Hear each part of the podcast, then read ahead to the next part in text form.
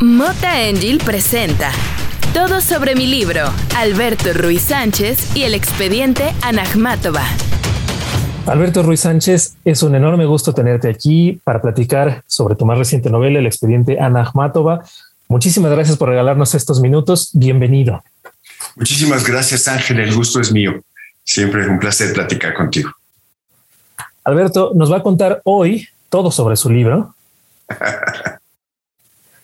Alberto, ¿cuándo tuviste la idea de escribir este libro? ¿Cuándo llegó por primera vez a tu cabeza eh, esa chispa para arrancar con el expediente Ana Sí, bueno, yo he escrito sobre Ana durante mucho tiempo y la dimensión de lo posible que queda fuera de los ensayos en los que tienes que basarte solamente en lo que es comprobable 100%, eh, iba creando el ámbito para que la novela fuera posible, de muy poco a poco, desde hace más de 10 años. Y entonces, cuando terminé eh, mi libro Los sueños de la serpiente, que es el anterior, uno de los personajes era una mujer de la KGB que se atreve a traicionar a sus jefes por solidaridad con un amante.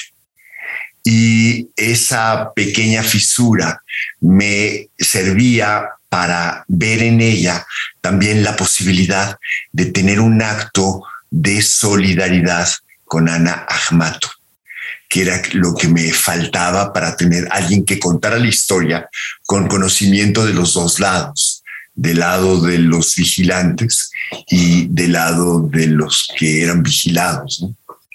Vera Tamara Beritz es este personaje. Sí, apellido georgiano. Eh, ya en el nombre está gran parte de las implicaciones de la novela, de la misma generación que Beria y de la misma tierra que Stalin. Además, hay, hay muchas claves en un solo personaje. ¿Qué es lo, qué es lo más sorprendente que aprendiste durante este larguísimo proceso que, ya me comentas? Sí, bueno, para mí la novela es un proceso de aprendizaje. No es contar lo que ya sé, sino a partir de eso aprender más. Y uno de los grandes misterios para mí fue el entorno eh, en el cual Ana Akhmatova creó su propia voz la búsqueda de su propia voz. Y eso tenía que ver con tratar de entender de dónde viene el acmeísmo, que es la más extraña de las vanguardias, porque es una vanguardia que tiene experimentación, pero al mismo tiempo utiliza dos fuentes aparentemente eh, tradicionales. Una es leer a los clásicos o usar a los clásicos para leer la vida contemporánea y utilizar el arte popular para eh, también iluminar su vida cotidiana que no está en lo popular. Y, eso da una fórmula eh, de una, la búsqueda de una excelencia en la expresión, eh, nutrida de una sustancia muy rica. Entonces, para mí, encontrar esta, esta fórmula conocer más sobre eh, Gumiliov, que es el, esposo de Ana Amatova, conocer más sobre el movimiento simbolista ante el cual ellos se rebelan y sobre todo la cultura dominante eh, literaria de la época, que era el populismo literario. Entonces, como todos ellos son una efervescencia en la cual surgen obras interesantísimas. Y, por ahí también hay un vínculo con México, ¿no? Cuéntame, cuéntame cómo se conecta esta novela con México. Bueno, hay, hay, hay varias conexiones, ¿no? Una de ellas tiene que ver con Víctor Serge, que es el papá de Vladi, del pintor Vladi. Y Víctor Serge, pues bueno, es uno digo, algo que tenemos los jóvenes que no nos educamos en Cuba, por ejemplo, es que sabes quién es Trotsky desde niños y, digamos su conato de disidencia es muy llamativo siempre. Y por ahí te conectas con los grandes trotskistas que vivieron más que él, incluso uno de ellos, Víctor Serge. Víctor Serge es un personaje fabuloso, además de que es un gran novelista. Y Víctor Sesh conoció a Gumilyov y trató de salvarlo. Les habló con Lenin y, le escribió cartas, como también lo hizo Máximo Gorky, para que no lo mataran. Y la respuesta de Lenin es contundente. Le dice, en estos actos de ajusticiamiento tienen que morir varios inocentes, porque se trata de dar una lección a los posibles disidentes. Y, es, es algo muy significativo en lo que sucederá en la novela, ¿no? Y ese vínculo es muy, muy fuerte. Ya decías tú hace un momento que este libro, eh, y como imagino que son tus libros siempre, son un proceso de aprendizaje. ¿Qué tan diferente es el libro que terminó eh, impreso, el libro que todos podemos leer, del libro que te propusiste escribir al inicio? Sí, bueno, eh, siempre hay una enorme distancia, porque porque parte de la, para mí parte de la escritura no es lo que acumulas y editas, sino es buscar al, mientras estás escribiendo la forma ideal para contar lo que quiero decir. Entonces, eso me lleva, por ejemplo, en este caso, a tener un primer manuscrito de 800 páginas, que era un libro en el que contaba toda la vida de Ana Armatova.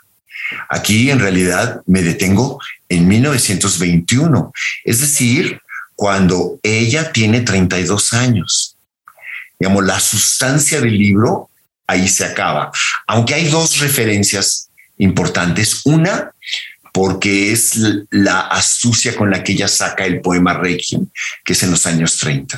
Y otra que es en los años 40, el berrinche de celos de Stalin, porque ella conoce a Basevishinger, perdona, a Basevishinger, a Isaías Berlin, que es, que lapsus extraño.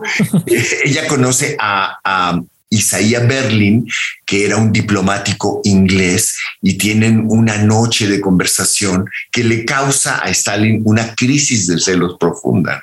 Entonces, solamente porque son significativos dentro de la trama de lo que sucede antes, pero, pero esta novela es la primera parte. De hecho, la siguiente, si logro hacerlo, no lo sé, pero quisiera, cubriría otros 25 años más o menos, ¿no? 25, 30 años, que sería de, desde el asesinato del marido de Ana Armatova hasta la posguerra, ¿no? Digamos, el inicio de la posguerra.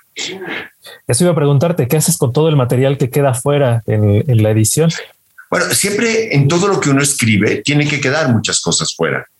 Y, y de hecho, mientras eh, mientras en la novela anterior el método es la digresión, en este era la concisión, porque es gente que está escribiendo clandestinamente en pequeñas hojas que le roban a los árboles, a la corteza de los árboles. Entonces ahí yo tenía que eh, establecer una estrategia de qué cabe contar y qué no cabe contar. Entonces, cada una de estas páginas yo traté de que no fuera un cuento o un poema, aunque incluye narración suficiente para un cuento y la sustancia de un poema. Yo traté de que cada una de estas fuera como la sinopsis de una novela. Entonces, si tiene 200 páginas, yo te diría que dentro de este libro hay 200 novelas posibles.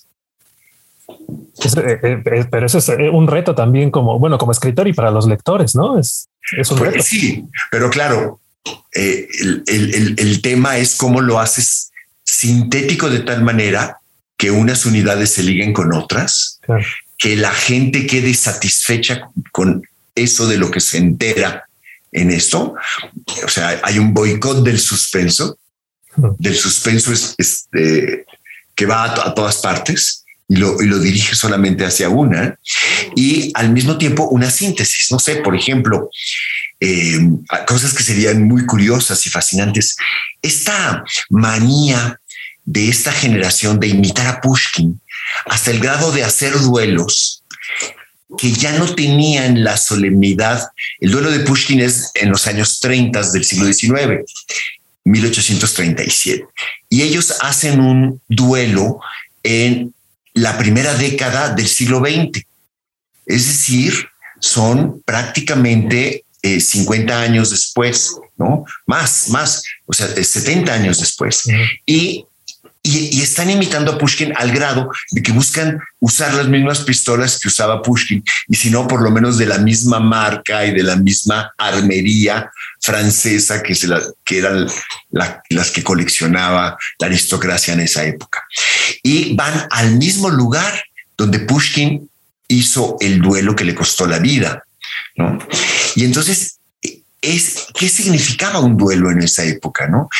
Todo eso, además el duelo se da en una circunstancia muy extraña porque estos jóvenes tienen una revista literaria, es, bueno, eso es otra novela, ¿no? Tienen una revista literaria, son unos jóvenes pues bastante presumidos y bastante eh, autosuficientes y como es normal cuando uno es un joven está haciendo una revista literaria y entonces eh, rechazan el trabajo de una mujer que era muy inteligente y, que además, pero tenía un defecto físico.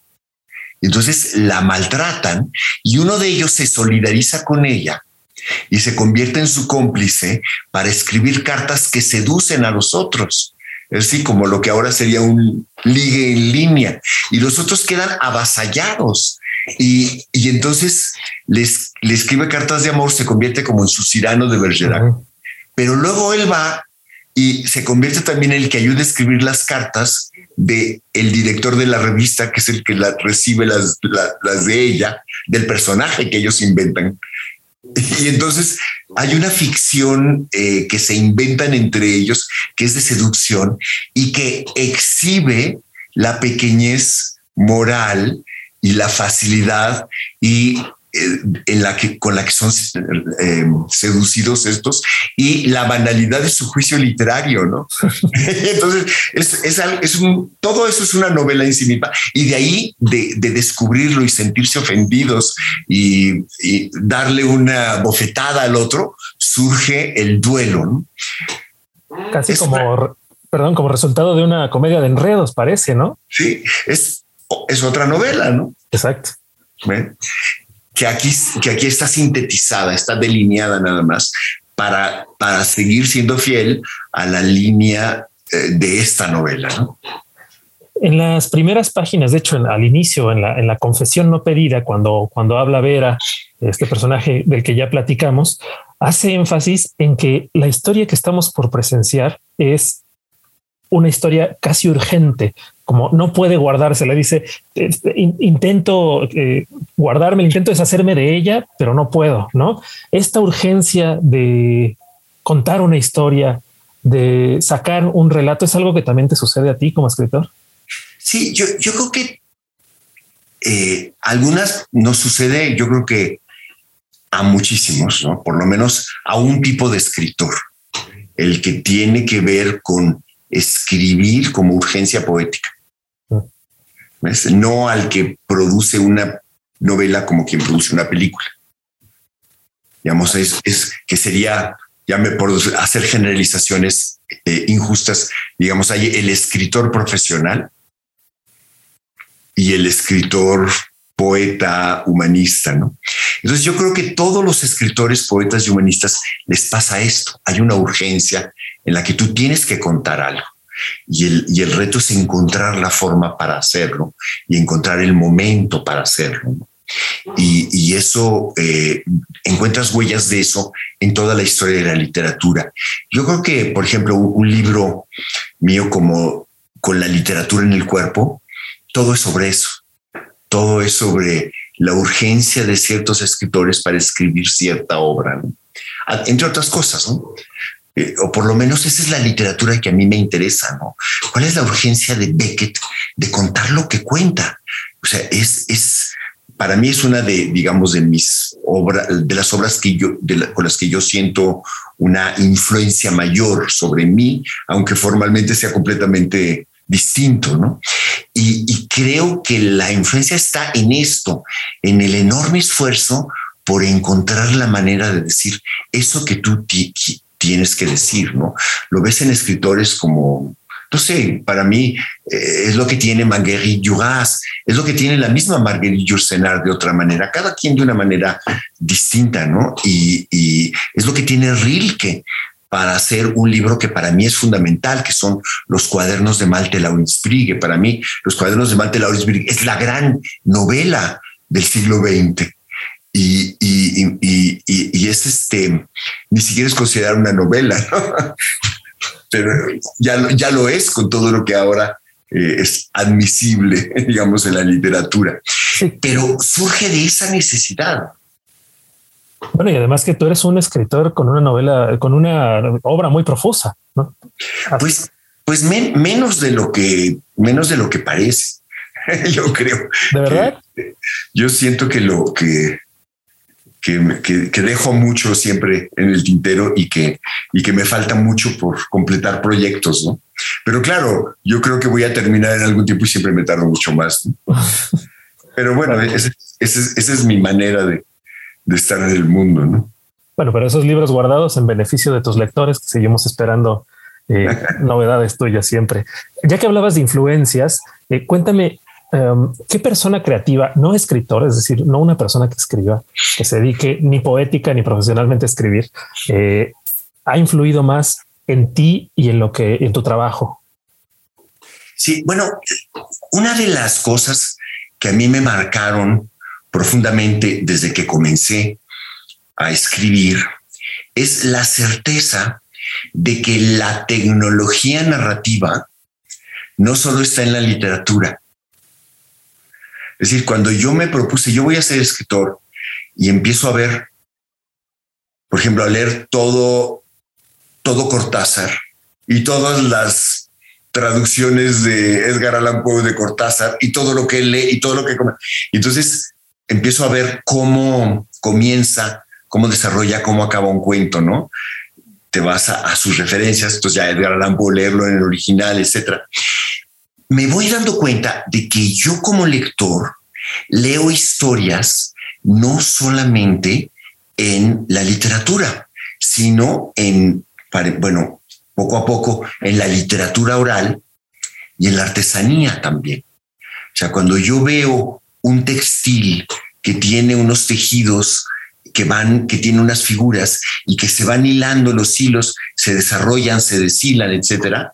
Eso me parece que tiene cierta afinidad con relatos japoneses, ¿no? Y yo digo, bueno, la, por ejemplo, mi, novela anterior, eh, Los sueños de la serpiente, tiene como influencia formal mayor los deshilados los, textiles deshilados, los personajes, no son tejidos como alguien que se, perfila, sino que se perfila al quitar hilos, porque es alguien que pierde la memoria. Entonces yo le voy quitando hilos y lo que queda, el hueco que queda es el retrato del personaje. ¿no?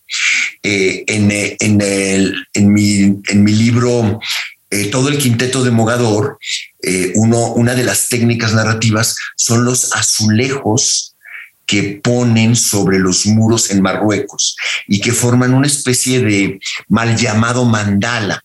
En realidad es, es una figura geométrica que cuenta una historia, pero esa historia solo se completa cuando tú la lees y, pones tu parte de lector en moverte dentro de la historia. Eh, otra de la, y, esa es una de, de, las cosas que se entretejen. Otra es la arquitectura. Por ejemplo, cuando yo comencé a escribir los nombres del aire, dije, yo no quiero hacer un libro donde lo importante sea el suspenso y saber cómo va a terminar la historia. Es decir, boicot al suspenso. Entonces, ¿qué tipo de emoción quiero yo? La emoción de cuando yo entro al baño público en Marruecos y voy de un cuarto donde me desvisto y las luces me siguen vistiendo, es decir, el edificio es un poema, pero es un poema porque yo lo veo como un poema, ¿no? Dice, me, me desnudé y la luz a través de los de las estrellas de colores de vidrio me, sigue vistiendo y de ahí pasas a un cuarto que es tibio y luego a otro más caliente y luego otro más caliente. Pero en el segundo no hay flechas que digan nada. Nadie habla, no entiendo la lengua que hablan. no hay ninguna flecha. Pero ¿qué hay? Hay calor para ir al, al cuarto más caliente. Hay luz para ir a la sala donde se descansa. Está la puerta de donde vengo.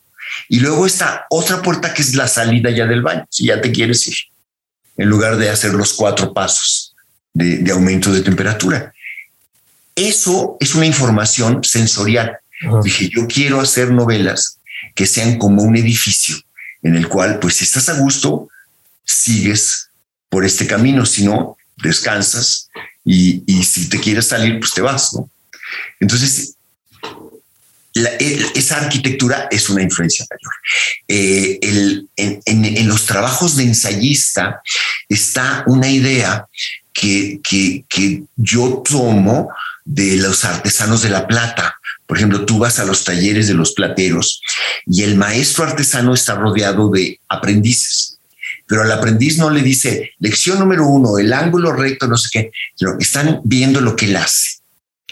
Y cada uno de ellos trata de hacer lo propio, imitando al maestro. Pero hay algo muy importante, que tienen que forjar lo primero que tienen que hacer los aprendices es hacer un, un martillo y un cincel y unas pinzas del tamaño de su mano. Para poder trabajar con ellas. Para, para que lo que ellos van a hacer se esté de acuerdo con su cuerpo. Entonces, cuando tú vas a escribir, por ejemplo, en el caso mío, que yo vengo de una educación universitaria altamente conceptual, eh, el postestructuralismo y todo eso, en lugar de copiar los, los conceptos del, del maestro, que eran Roland Barthes, Gilles Deleuze, en lugar de hablar de, de, lo que ellos forjaron como concepto, o sea, yo tengo que forjar mis propios conceptos. Y entonces mi ensayo tiene que forjar los instrumentos para comprender a la medida de mi mano y de mi cuerpo. Y esta es una influencia del mundo artesanal, ¿no? Entonces, eso, eh, eso, eh, en, el, en, la música, la poesía, por, por supuesto, ¿no? Por ejemplo, eh, tanto mi, mi, libro Luz del Colibrí como el libro sobre las jacarandas, pero digamos Luz del Colibrí concretamente, hay una partitura de colores muy parecida a las que algunas de las partituras de Mario Lavista donde la, la notación no solamente son eh, las notas musicales tradicionales, sino son varios, varios otros elementos. ¿no? Tuve una partitura de John Cage, está hecha de cosas aparentemente muy raras. ¿no? Eh, Nicolás Echevarría, que es cineasta, amigo de Mario y al mismo tiempo es músico, también sus guiones de cine son unas partituras.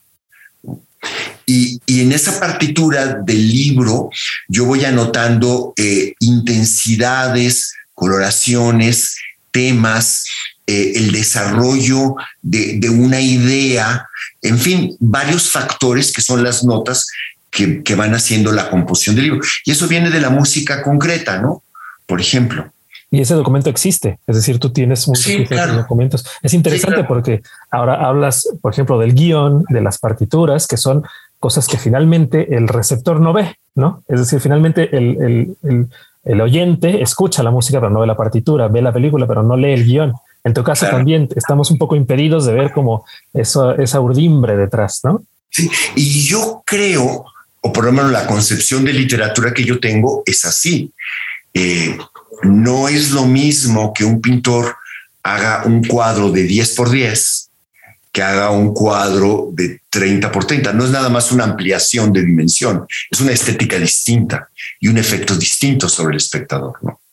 Y, entonces, si tú haces un libro donde cada capítulo tiene una página, como en el caso del libro de Anagmato, es muy diferente que si haces un, lo, lo, que hago en la anterior, que yo en la primera parte del libro, en Los sueños de la serpiente, es un magma que se va convirtiendo como en el caso de las piritas, en cubos perfectos. Es decir, la historia comienza como una disparar eh, pistas que no sabes a dónde van, pero todas regresan y van formando la parte final del relato, que es un cuarto, donde el protagonista ha escrito su historia en las cuatro paredes y el techo y forma un cubo, que es, que es la celda que al ser escrita es su liberación hacia el mundo. Y, y entonces es, eso pues es una influencia de la geología. Si tú quieres verlo de la, digamos, de lo que llaman la creatividad de la naturaleza, ¿no? La composición de la naturaleza, donde, eh, y es algo, es un tema que a mí me gusta mucho, el, el autor no controla completamente lo que va a suceder, ¿no? Me sorprende que no hayas mencionado al cine, porque hablaste de la arquitectura, de la música, de incluso de la geología. Habiendo trabajado en la Cineteca Nacional en algún momento de tu vida, me imagino que fue una influencia importante también. Sí, por supuesto. Bueno, mi, mi interés por Anagmatova comienza por un interés en las vanguardias y la generación anterior a las vanguardias eh, es, la, de, la de los acmeístas, ¿no? Pero eh, yo, lo primero que yo escribí es una tesis sobre Einstein y fue tratar de conocer su obra, lo que me llevó a, tratar de comprender algo el ruso y sobre todo comprender ese fenómeno extraño que es la relación con el poder. Y y, por supuesto que, que, Einstein me sigue interesando muchísimo. De hecho, un próximo libro, que no sé cuándo aparecerá, eh, he publicado una parte ya, es, es un diálogo en las puertas del infierno con Sergei Einstein. y, y, el, cine para mí sí es fundamental. Hay, hay mucha, mucha influencia del cine en mis, en mis libros, o por lo menos de un pensamiento en imágenes. ¿Por qué en las puertas del infierno? Porque eh, eh, es un, es un santo oficial que no pocas veces cede a la banalidad del mal de ser propagandista de un tirano, pero que por tener un índice de mostrar al tirano como un personaje terrible, paga las consecuencias nunca le va tan mal como la gente que va al gulag o es asesinado, pero está en el borde todo el tiempo, al final. Y, algo muy interesante es esa relación con el poder. Y, todo comienza, bueno, todo ese, todo, esa es una historia que vendrá, ¿no? Pero todo comienza con eh, el hecho de que él termina la primera parte de Iván el Terrible. Esto ya es muy poco cerca de morir. Él murió de 50 años en 1948. Eh, él está terminando la primera parte de Iván el Terrible. Le dieron el premio Stalin, que es la máxima condecoración. Hay una fiesta y mientras está la fiesta, él está terminando ya la segunda parte. La deja lista y se la mandan al director del cine soviético que se la da Stalin. Y mientras está en el baile, la mujer con la que él está bailando, que es una actriz muy conocida, le, cuenta que a Stalin no le gustó la segunda parte. Y a Einstein le da un ataque cardíaco. Y ese ataque lo deja tumbado, llaman a una ambulancia y le dice, no se preocupe, ya viene una, ya viene una ambulancia del Kremlin por usted, ¿no? no se sube a la ambulancia. no, por supuesto. Y eso, lo, para mí, esa es como la, segunda parte del libro, pero la primera parte es algo que, que nos tocó a todos vivir, que es esta proliferación de las ambulancias durante los primeros meses de la pandemia, ¿no? Que, que, además yo vivo cerca de tres hospitales aquí en la colonia Roma, ¿no? Entonces, bueno, hubo muchos meses, durante 24 horas oías ambulancias. Entonces, pues como que se reactivaron todas las ambulancias de mi vida, entre otras la de Einstein. Alberto Ruiz Sánchez, a punto de cerrar esta breve charla, ¿cómo persuadirías a alguien, en pocas palabras, para que se metiera, se echara un clavado al expediente Anagmatova? Sí, bueno, yo, yo no soy, yo, yo soy muy poco impositivo. La verdad, soy, soy como eh, no sé, no, yo no me atrevo mucho a, forzar a la gente a nada, ¿no? Yo bueno, damos una invitación. Yo le mostraría la portada nada más. ok, que además es, un, es un cuadro hermoso. Sí, que lo ves aquí. Es, un cuadro muy bello y muy misterioso, ¿no? Porque eh, ella es bellísima, pero mucha gente no la considera bella, la considera fea Otros dicen no es ni bella ni fea, ¿no? Eh, y, luego está atrás este bosque cubista que, era típico del de el, pintor que la, que, la, que la retrató ahí, que se llama Nathan Alman. Es que además hay otra conexión mexicana. Él tuvo un novio mexicano. ¿Ah, sí? también lo pintó. Y, eh, y, el retrato está en eh, este cuadro y, los otros, y algunos otros de él están en, el, en San Petersburgo, en el mismo museo donde Ana Akhmatova lee el manuscrito de su, de su maestro al pie de un cuadro de, la de una explosión de un volcán. Oh. Es muy, es muy, este, es muy significativo todo el, ámbito donde, donde sucede. Y este bosque cubista, además, es significativo porque la novela está escrita supuestamente sobre un objeto que son las cortezas de los árboles. Y, es el, ese retorno a la imposición de la naturaleza del que hablabas antes. Sí, sí, y, digamos, el, todo el, el em, la novela es tomar al árbol y convertirlo en una abstracción. Claro. Como lo que sucede aquí en el cuadro. Exacto, eso te iba a decir. Tienes además una, una, una, reproducción detrás de ti que me imagino te acompañó durante el proceso de escritura, ¿no? Sí, este yo me, me la traje de San Petersburgo cuando fui y, y hay, hay eh, bueno, hay, hay cosas digo, más, más curiosas que, que seductoras, pero hay, una, hay un video que está en Vimeo eh, que de la, una pequeña crónica de cuatro minutos de la visita a la casa de Ana Akhmatova en San Petersburgo. y leo un poema que se llama La música del silencio. Y, entonces si lo buscan como la música del silencio lo googlean, ah, se, puede encontrar. Y hay un playlist, que eso fue una idea de, de, del editorial, de la idea de Alfaguara, y en ese playlist hay eh, algunos de los poemas de ella musicalizados por Prokofiev. Está eh, una versión del Pájaro de Fuego que ella escuchó en su primer viaje a París. Y después está la poesía de Berlín que, que, que, leía junto con Modigliani en ese romance que tuvieron, que es como una novela dentro de la novela. ¿no? Es una, una novela de amor muy, muy intensa ¿no? en medio. Está también algo de la música popular rusa que a ella le gustaba y, y, en fin, o sea, hay música clásica, música de vanguardia y, y música de su tiempo. Ahí está esa eh, invitación multisensorial también, porque podemos leer el libro, ver parte del cuadro en la portada de, de tu novela, escuchar y ver eh, esa, esa crónica en San Petersburgo.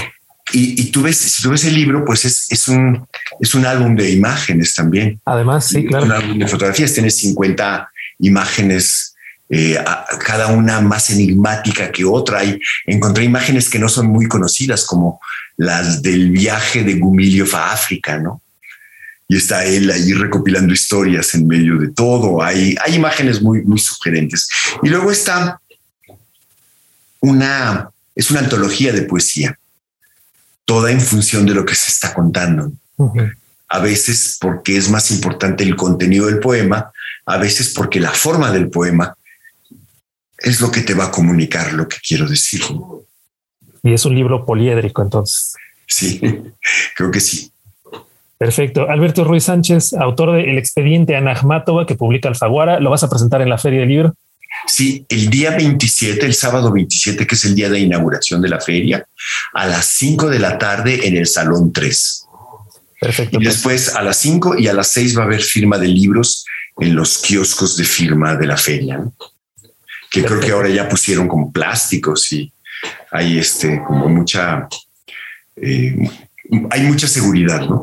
Sí, seguramente va, a cambiar. Quienes hayan ido antes a, firmas de libros se van a encontrar con otra cosa, pero seguramente que van a poder encontrarse contigo y llevarse un ejemplar firmado. Eh, por allá te buscaremos entonces, Alberto. Muchísimas gracias por estos minutos que nos has regalado y por este maravilloso libro.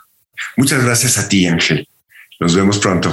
Mota Angel presentó todo sobre mi libro, Alberto Ruiz Sánchez y el expediente Anagmátova